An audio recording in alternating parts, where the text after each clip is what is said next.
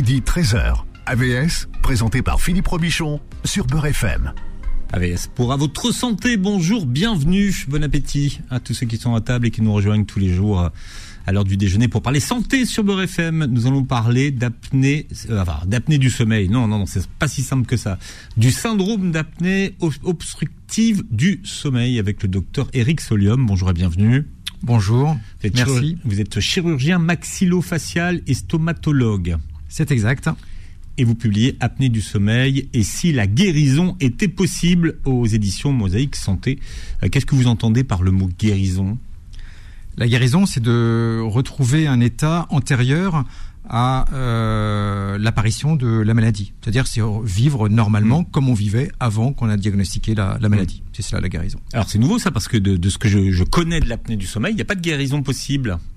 En fait, c'est ce qu'on veut, enfin, c'est ce qu'on pourrait nous faire croire, mais non, non, la, guérison a été euh, prouvée dans les études internationales multicentriques euh, et, on a commencé à en parler dans les années 80.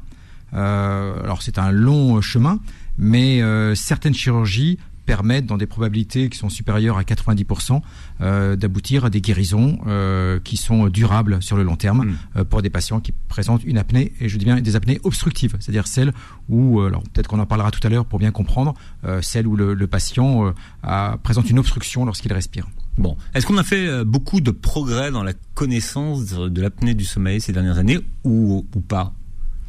Beaucoup de progrès, non on a un petit peu, on s'est un petit peu euh, laissé enfermer. C'est-à-dire que vous savez, à l'heure actuelle, on sait pas on, cherche, hein, c'est-à-dire qu'on a fait des progrès sur euh, le, les intrications qu'il y a entre l'apnée obstructive du sommeil et des pathologies comme les pathologies cardiovasculaires, les pathologies neurologiques, avec l'apparition de, de, de syndrome dépressif, de démence, d'hypertension artérielle. Enfin, la liste est vraiment très longue mais euh, sur la prise en charge, la compréhension réelle de euh, la, pathologie, on, on, tâtonne un tout petit peu. Mais il y a des choses quand même qui restent excessivement simples, dont on pourra parler euh, si vous voulez tout à l'heure, mais qui sont qui sont connues depuis depuis une dizaine d'années à peu près. Hmm.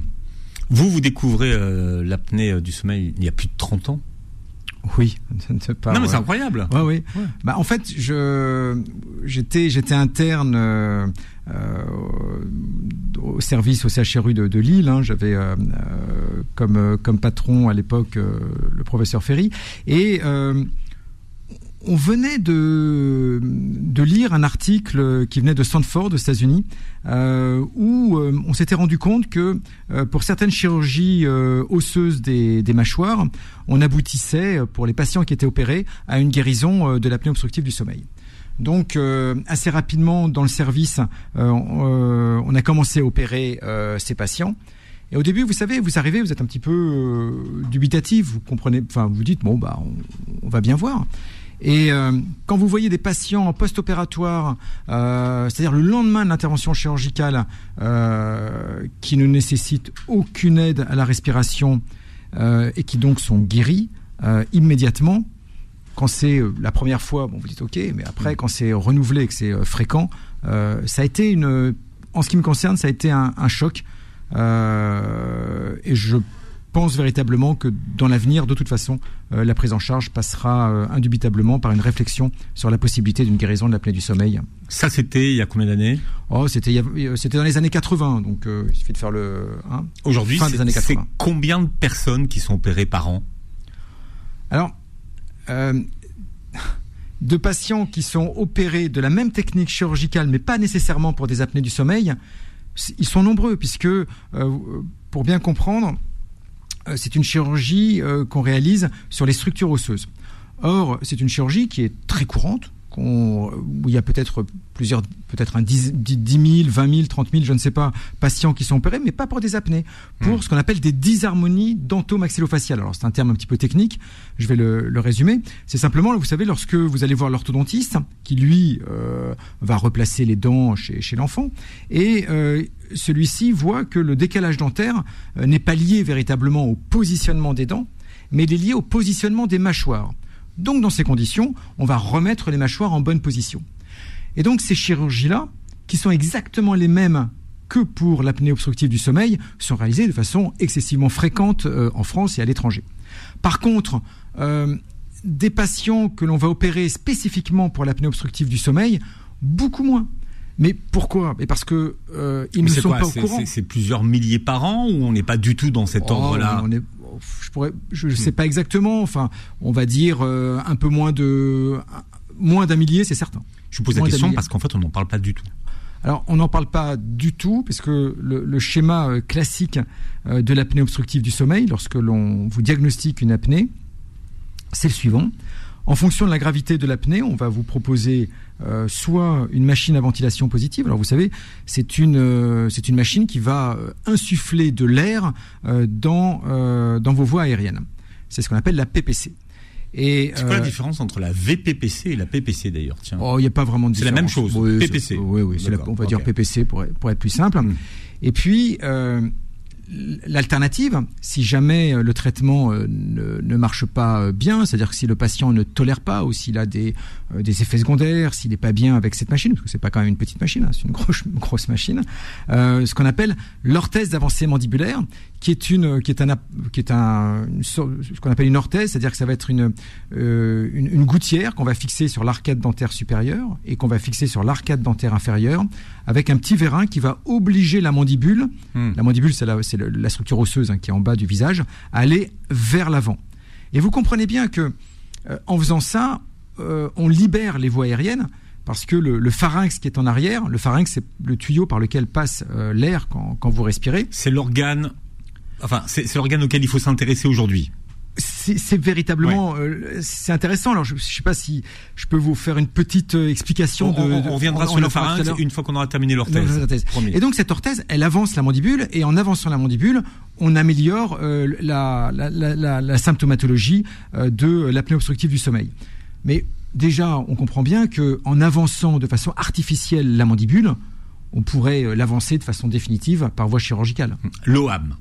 Et puis la troisième solution qu'on vous propose, c'est de maigrir, de maigrir. De maigrir. Mais alors, c'est assez compliqué parce que c'est il faut se mettre à la place des patients. Comme l'apnée du sommeil, c'est une pathologie qui est fortement invalidante.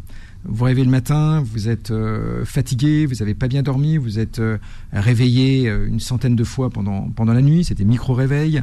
la journée, vous avez du mal à, à, vous en sortir. Et donc, pour retrouver un tout petit peu d'énergie, qu'est-ce que vous allez faire? Bah, vous allez manger. Vous êtes crevé, donc vous n'allez pas euh, faire de sport, donc vous, allez devenir sédentaire. Et donc, et puis euh, l'apnée du sommeil en elle-même va modifier un certain nombre d'hormones, euh, qui sont des hormones qui ont un rôle dans l'alimentation. Et donc votre sentiment de satiété va être, vous allez toujours avoir faim, votre, et puis vous allez chercher des aliments pour retrouver une certaine énergie. Bref, vous allez, de par votre apnée obstructive du sommeil, prendre du poids. Donc, maigrir quand on, quand on a une apnée obstructive du mmh. sommeil, c'est vraiment, vraiment compliqué. Et les patients, souvent, on les, on les, culpabilise. C'est les deux. C'est à la fois une cause mmh. et à la fois une conséquence. C'est-à-dire que euh, quand vous avez une apnée obstructive du sommeil, vous allez prendre du poids, en général. Et si vous prenez du poids pour d'autres raisons, il est possible que vous déclariez une apnée obstructive du sommeil parce que l'obstruction va se faire au niveau du pharynx, c'est le tuyau hein, qui permet de, par lequel l'air va passer euh, et qui nous intéresse dans l'apnée. Et le tissu graisseux qui va venir autour de ce tuyau, petit à petit, va rétrécir sa lumière. Et donc, euh, la probabilité d'une obstruction est plus importante. Est-ce que ça veut dire que si on maigrit, est-ce qu'on perd ce tissu euh, graisseux ou pas du tout? Normalement, oui. Si on maigrit, euh, le tissu graisseux. Donc c'est plutôt une bonne recommandation. C'est de toute façon une bonne recommandation, mais euh, maigrir pour un patient qui présente une apnée obstructive du sommeil, c'est hmm. difficile. Alors on parle de l'apnée euh, du sommeil au singulier, mais on devrait et il serait préférable de le mettre au pluriel. Oui, parce qu'en définitive, pour parler un tout petit peu de la physiopathologie, en fait, ce qui est intéressant de, comprendre, hein, pour savoir pourquoi est-ce qu'on peut guérir d'une apnée de façon quasi systématique, euh, euh, comment ça fonctionne? Euh, en fait, quand vous respirez, pour pouvoir faire venir l'air dans vos poumons, vous allez dilater vos poumons. C'est la phase d'inspiration. au moment où vous dilatez les poumons, la pression au niveau du tuyau va être, qui amène l'air, va être négative. Simplement, le, je fais de façon très schématique. Hein. L'air va passer par le nez, qui est un tuyau qu'on peut considérer comme étant rigide. Il va passer par le pharynx, qui est un tuyau qu'on peut considérer comme étant, je dirais, mou, hein, de consistance molle, puisqu'il est musculaire et muqueux. Alors montrer où il est, montrer. Ah, c'est pas très très très facile, mais il est en arrière. Sous la glotte. Ah ouais, il est, il est totalement en arrière. Il est, con, il est quasiment euh, en avant des vertèbres. Hmm. Donc c'est quand même euh, un tout petit peu plus, euh, un peu difficile à, à, bien voir. Et donc, si on imagine que, votre, que quand vous respirez, la pression au niveau du pharynx à l'intérieur, dans la lumière, est négative et que l'air ambiant est de pression positive, eh bien, qu'est-ce qui se passe? Eh bien, ça va se collaber. Donc, c'est-à-dire que ça va se collaber, c'est-à-dire que les, les, les, les le, le tuyau va se fermer sur lui-même.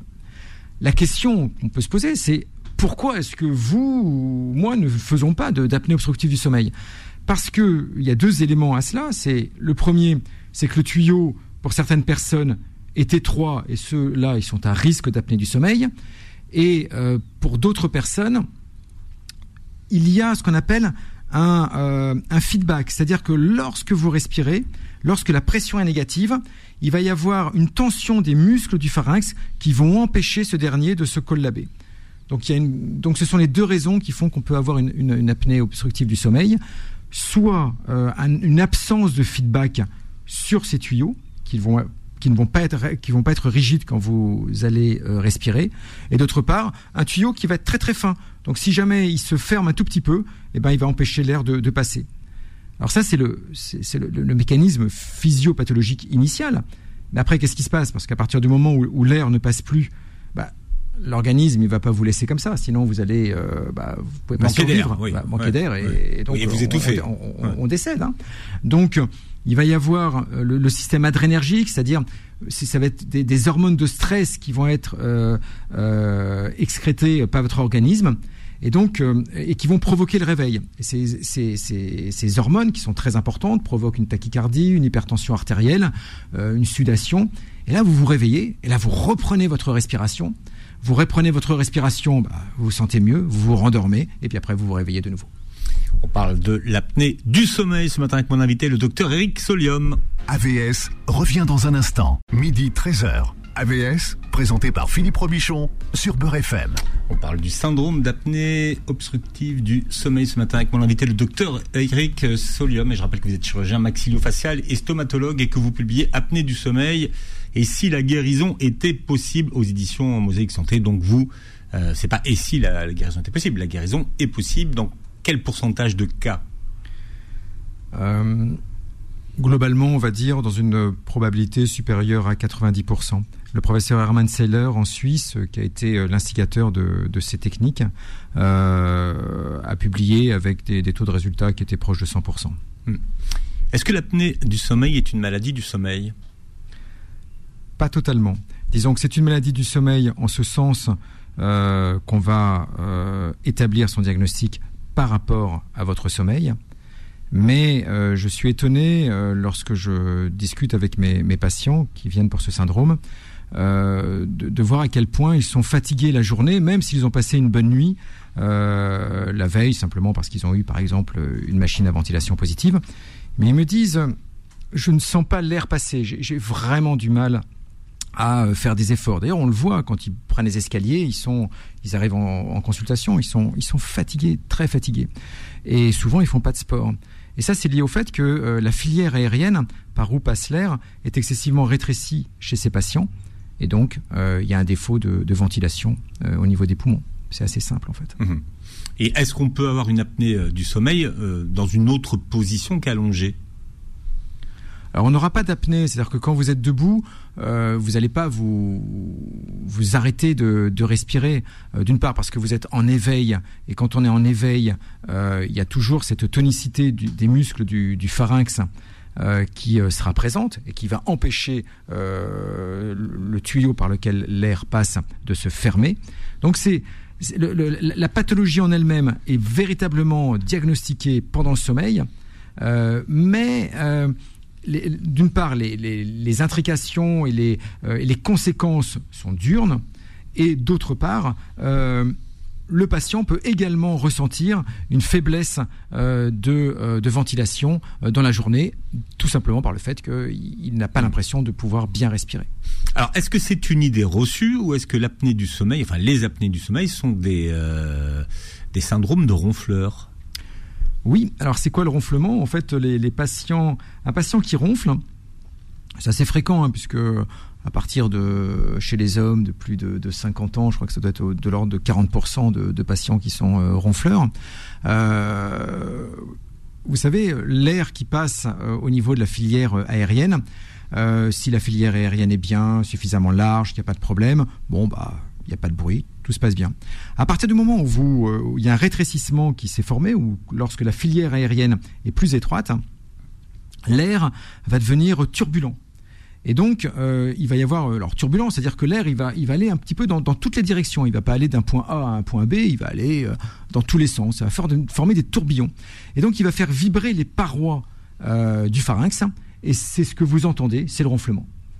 Et donc, si jamais vous avez des ronflements, et ça veut dire déjà que l'air ne passe pas très très mmh. bien. Ça ne signifie pas nécessairement que vous avez une apnée obstructive du sommeil mais c'est un facteur de risque. On se dit, bah tiens, peut-être qu'il y, a un problème à ce niveau-là. C'est-à-dire que si on ne ronfle pas, on ne fait pas d'apnée du sommeil. Non, parce qu'on peut, euh, ne, on peut euh, ne pas ronfler. C'est-à-dire que l'air n'est pas turbulent, il va, on va avoir un air relativement euh, qui, passe de façon assez tranquille, mais brutalement, il peut y avoir le tuyau qui va se fermer sur lui-même. Donc là, on sera vraiment dans un mécanisme on-off et vous faites quand même des apnées, mais vous aurez beaucoup moins d'hypopnée. On peut dire que le ronflement. Alors attendez, on explique euh, hypopnée. Ah oui, bah, j'allais, le faire. L'apnée, c'est quand euh, l'air ne, euh, ne passe plus parce que l'obstruction est totale. L'hypopnée, c'est quand l'air passe mais beaucoup moins bien. Et lorsqu'on estime qu'il y a une petite obstruction qui n'est pas totale, mais que euh, le flux d'air va être approximativement diminué d'un peu plus de la moitié du temps normal. C'est ce qu'on appelle l'hypopnée.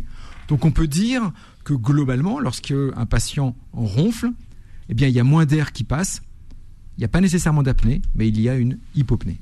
Mmh. Alors ça dure combien de temps une apnée du, sommeil? Est-ce qu'on a à peu près l'idée? C'est un critère de, ce sont des définitions que les médecins ont données pour pouvoir parler un petit peu des mêmes choses. Globalement, on parle d'apnée quand euh, l'obstruction dure plus de 10 secondes et se répète au minimum 5 fois par heure. Voilà, à peu près. Et donc là, là, là, c'est une apnée. Là, on dit, si jamais c'est à plus de 5, si par exemple, euh, toutes les heures, euh, pendant plus de 10 secondes, vous vous arrêtez de respirer 5 fois, on va dire que vous avez une apnée obstructive du sommeil et que votre index d'apnée, sera de 5. C'est-à-dire que vous allez faire 5 apnées toutes les heures. L'IAH. Exactement. Alors à quoi, à quoi il sert cet euh, index d'apnée? Alors, l'index d'apnée-hypopnée euh, du sommeil euh, permet de quantifier la gravité de, de l'apnée. Déjà, elle permet de savoir si vous avez véritablement une apnée, c'est-à-dire que à partir, par rapport à la définition, à partir d'un index de 5, on va dire que vous faites une apnée, entre une apnée obstructive, si celle-ci est obstructive, entre 5 et 15, on parle d'une apnée euh, légère, entre 15 et 30 d'une apnée euh, modérée, et au-delà de 30, l'apnée est dite sévère. Hum. Alors comment on fait pour calculer son indice? Alors, euh, pour les patients qui présentent une suspicion d'apnée du sommeil, on va euh, leur mettre des, capteurs. Euh, les, moyens qu'on utilise, euh, ce sont des moyens qui peuvent être réalisés soit directement en clinique ou à l'hôpital, soit à domicile. Euh, quand c'est en clinique ou à l'hôpital, c'est-à-dire sur une, nuit euh, d'hospitalisation, euh, c'est un enregistrement polysomnographique où on va enregistrer la quantité d'air qui passe au niveau du, du, nez, de la bouche. On va regarder un petit peu les muscles thoraciques, comment ils fonctionnent. On va faire un électroencéphalogramme, un électrocardiogramme, etc., etc. Donc on a un certain nombre de constantes que l'on va enregistrer. Et si on veut pas le faire à l'hôpital ou en clinique, on peut le faire à domicile. Et là, cela s'appelle la polygraphie ventilatoire. Pour faire simple, ce sont des, euh, des, petites, euh, des petits appareils que l'on branche euh, sur vous et qui vous permettent de détecter le nombre de fois où vous vous arrêtez de respirer ou le nombre de fois où vous respirez moins bien. Mmh. Alors c'est fréquent hein, l'apnée du sommeil? C'est fréquent, oui, puisque chez des patients qui sont jeunes, moins de 30 ans, on est à peu près aux alentours de 7%. Et on pense que c'est sous-estimé.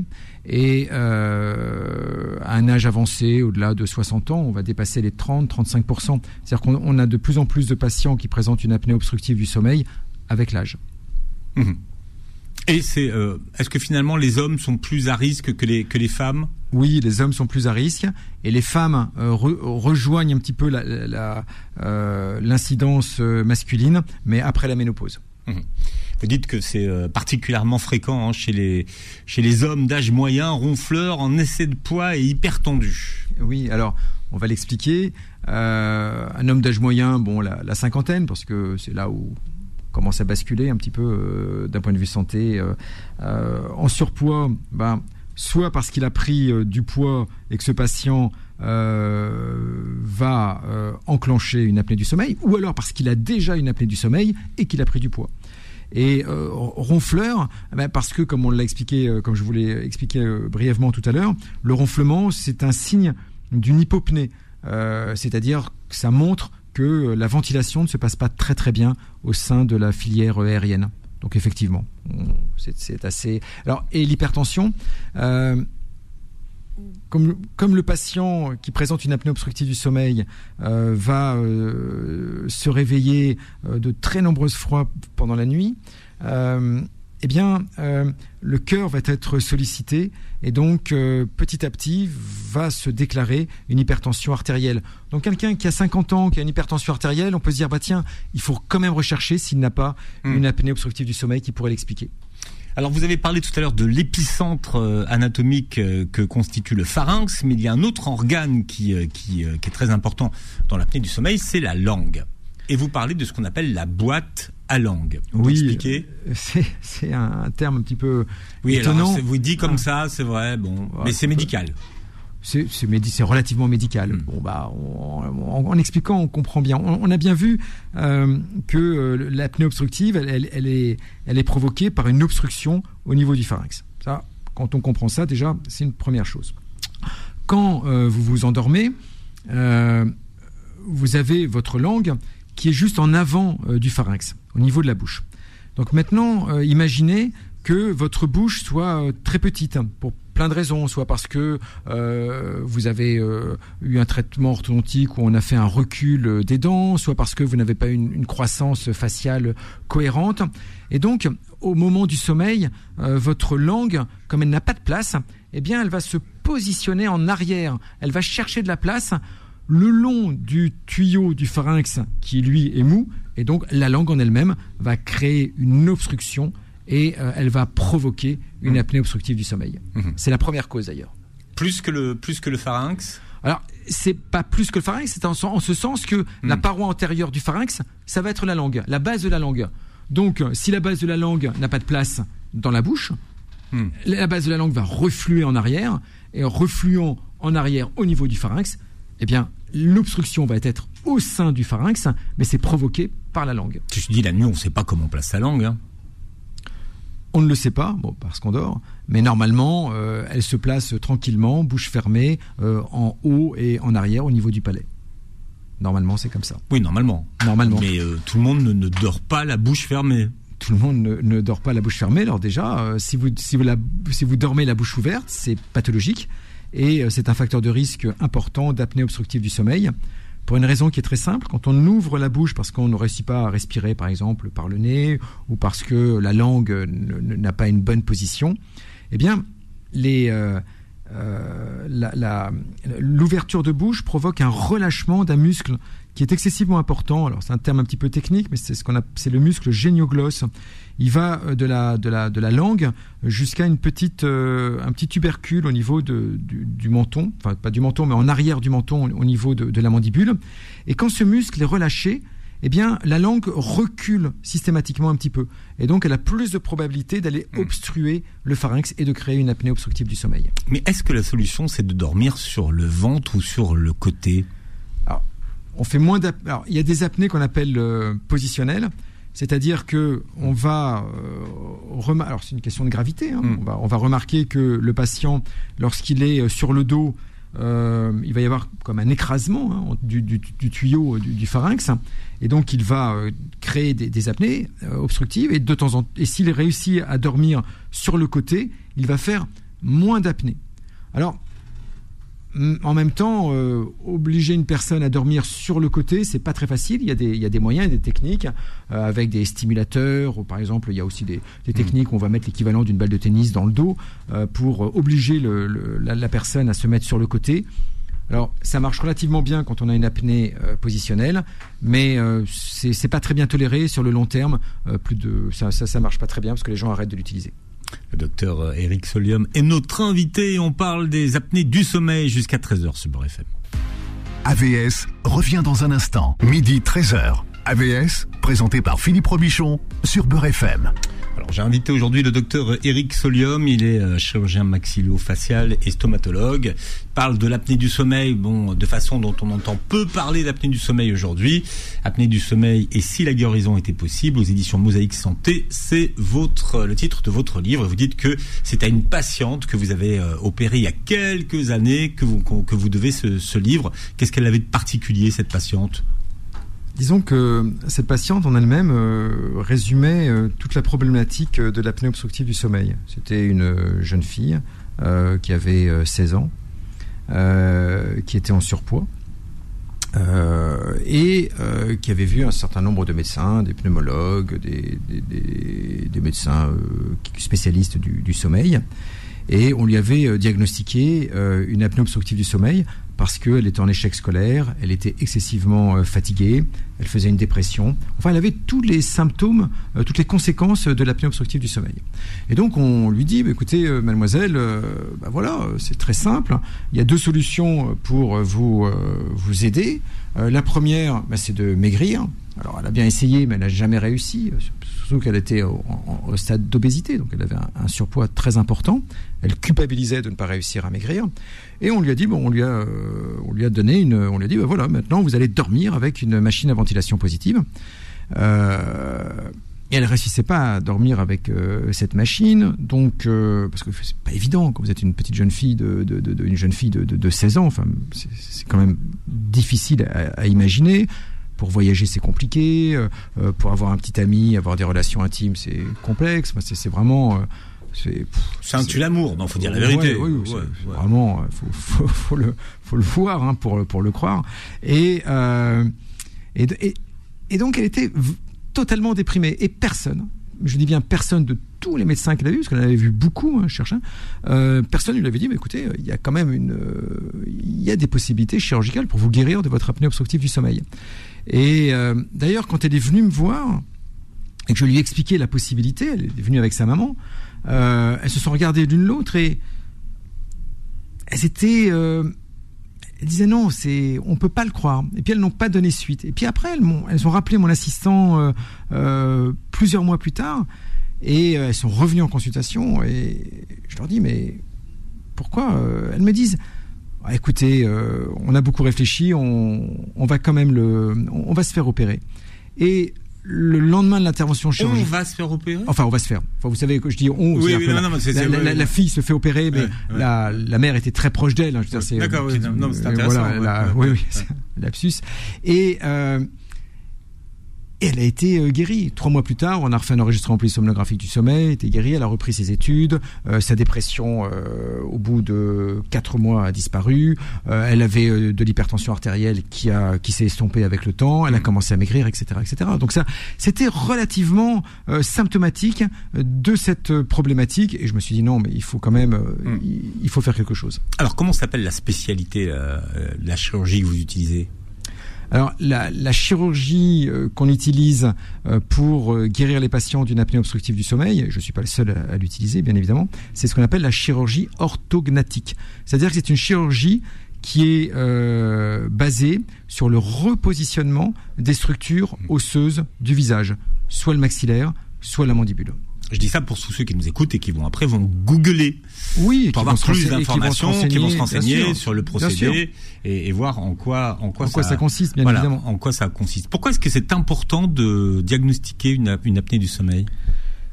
Alors l'apnée du sommeil, elle a des conséquences qui sont euh, qui sont sévères. Euh, la, première des, conséquences, c'est bien évidemment que vous dormez pas la nuit. Donc quand on dort pas la nuit, vous savez, le, sommeil a une part importante euh, dans l'élimination de certaines toxines qui elles-mêmes sont responsables sur le long terme de démence. Mais, mais dans l'apnée du sommeil, on se rendort tout de suite. On, oui, mais on se réveille pas vraiment en fait. Oui, alors c'est-à-dire que on s'endort, on se réveille, donc ça déstructure le sommeil. Mhm. On, appelle. Euh, alors quand le, pour, bien dormir, pour avoir un sommeil réparateur, il faut pouvoir enclencher les différentes phases du sommeil. Mhm. Si vous vous réveillez tout le temps, bah, vous repassez à la case départ comme le jeu d'oie, hein. vous retournez au, au, début. Donc ça marche pas très très bien. Et ensuite, euh, il y a des conséquences cardiovasculaires avec de l'hypertension artérielle, c'est un facteur de risque de euh, d'insuffisance cardiaque. Hmm. Euh, enfin, les, c'est un facteur de risque d'accident vasculaire cérébral, de, de développement de plaques d'athérome. Enfin, globalement, l'espérance de vie est, est, diminuée avec une apnée obstructive du, du sommeil. Et et donc c'est important de, de, de, prendre en compte cette, cette, hmm. cette pathologie. Alors quand on dort tout seul, qu'est-ce qui pourrait alerter? Parce que souvent, quand on à deux, bon, l'autre c'est un peu plus facile, exactement. le, conjoint va vous dire, bon, écoute, euh, tiens, euh, j'ai senti que tu, tu ronflais, que tu dors, que tu te réveillais. Alors, les patients euh, peuvent se réveiller la nuit et ils le disent. Hein, ils se réveillent brutalement, en sueur, avec un sentiment d'étouffement. Et ils le disent. Et, de temps en temps, ils appellent le, SAMU en urgence en disant oui, c'est, ils ont peur. Vraiment, ils ont peur. Ça peut être des céphalées matinales. Et puis surtout le fait d'être épuisé la journée. C'est surtout ça. Ça, vous imaginez bien. Les, fatigues diurnes, comme on Oui, ce qu'on appelle la fatigue diurne. Vous, imaginez, faites l'expérience. Moi, je l'ai faite parce que comme, euh, je voulais un petit peu me rendre compte euh, pendant des, périodes de vacances, je me suis, euh, j'ai mis un réveil toutes les trois minutes pour voir un petit peu ce que ça allait, comment ça allait déstructurer mon sommeil et ma et ma journée. Euh, c'est catastrophique. Vous ne, vous ne tenez pas trois jours. Mais ça, ce sont des patients qui sont comme ça depuis 5 euh, ans, 10 ans, 15 ans, 20 ans. C'est avec toutes les conséquences que cela peut avoir sur leur vie. Euh, après, après, ça va encore plus loin. On peut avoir des, pertes de mémoire, une, des, troubles psychologiques. On cherche ces mots. Enfin, les conséquences sont vraiment, vraiment très, très importantes. Alors, dans votre livre, vous passez tous les traitements qui existent de l'apnée du sommeil au banc d'essai. Vous n'êtes pas très tendre avec, avec ces traitements. Et vous dites que finalement, ce qu'il faut bien comprendre, c'est que l'apnée du sommeil, c'est un business. Alors, oui, alors c'est un petit peu vite dit, hein, c'est un petit peu. Non, non, c'est ce que, ce que oui, c'est ce que je dis, oui, c'est ce que je dis, oui, mais mais c'est très résumé. C'est-à-dire que euh, ce qui est intéressant de, de voir, c'est que si vous avez une apnée obstructive du sommeil, en urgence, c'est cohérent, on va vous donner, on va on va vous proposer une machine à ventilation positive. C'est ce qu'on appelle la PPC.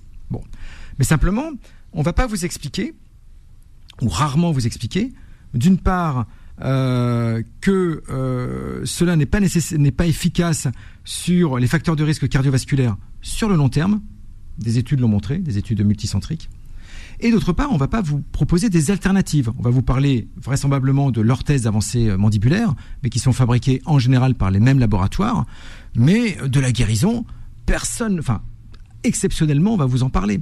Donc, il y, a, un pseudo-business qui tourne autour de ça et qu'on peut bien comprendre. Le, marché du sommeil, c'est plusieurs. Euh, hmm.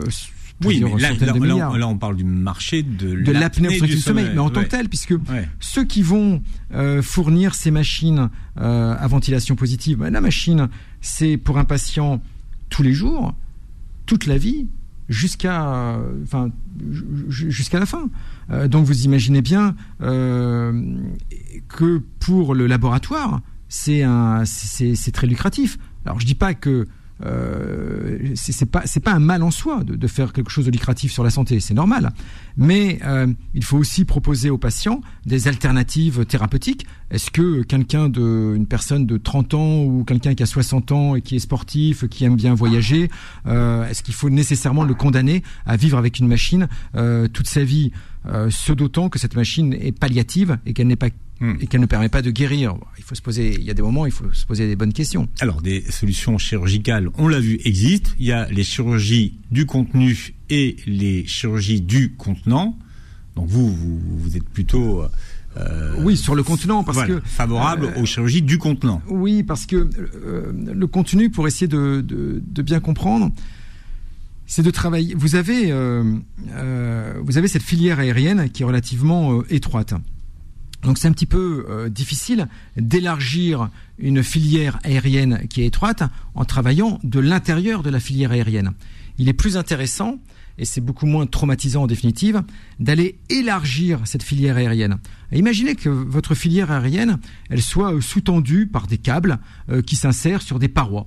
Bah, le but de la chirurgie du contenant, c'est d'élargir euh, les parois. En élargissant les parois, les câbles se tendent et donc le tuyau initial qui était rétréci s'élargit. Hmm. Puisqu'il est élargi, l'air passe et c'est gagné. Alors à qui s'adresse cette, euh, cette chirurgie? Est-ce qu'elle s'adresse à tout le monde?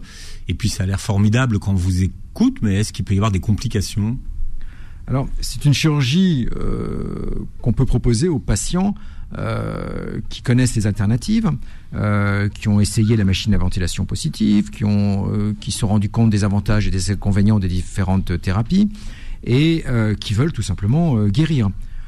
Si ensuite on réalise un scanner pour voir s'il y a des zones d'obstruction et si le déplacement des mâchoires va être positif. Il l'est dans l'immense, immense majorité des cas.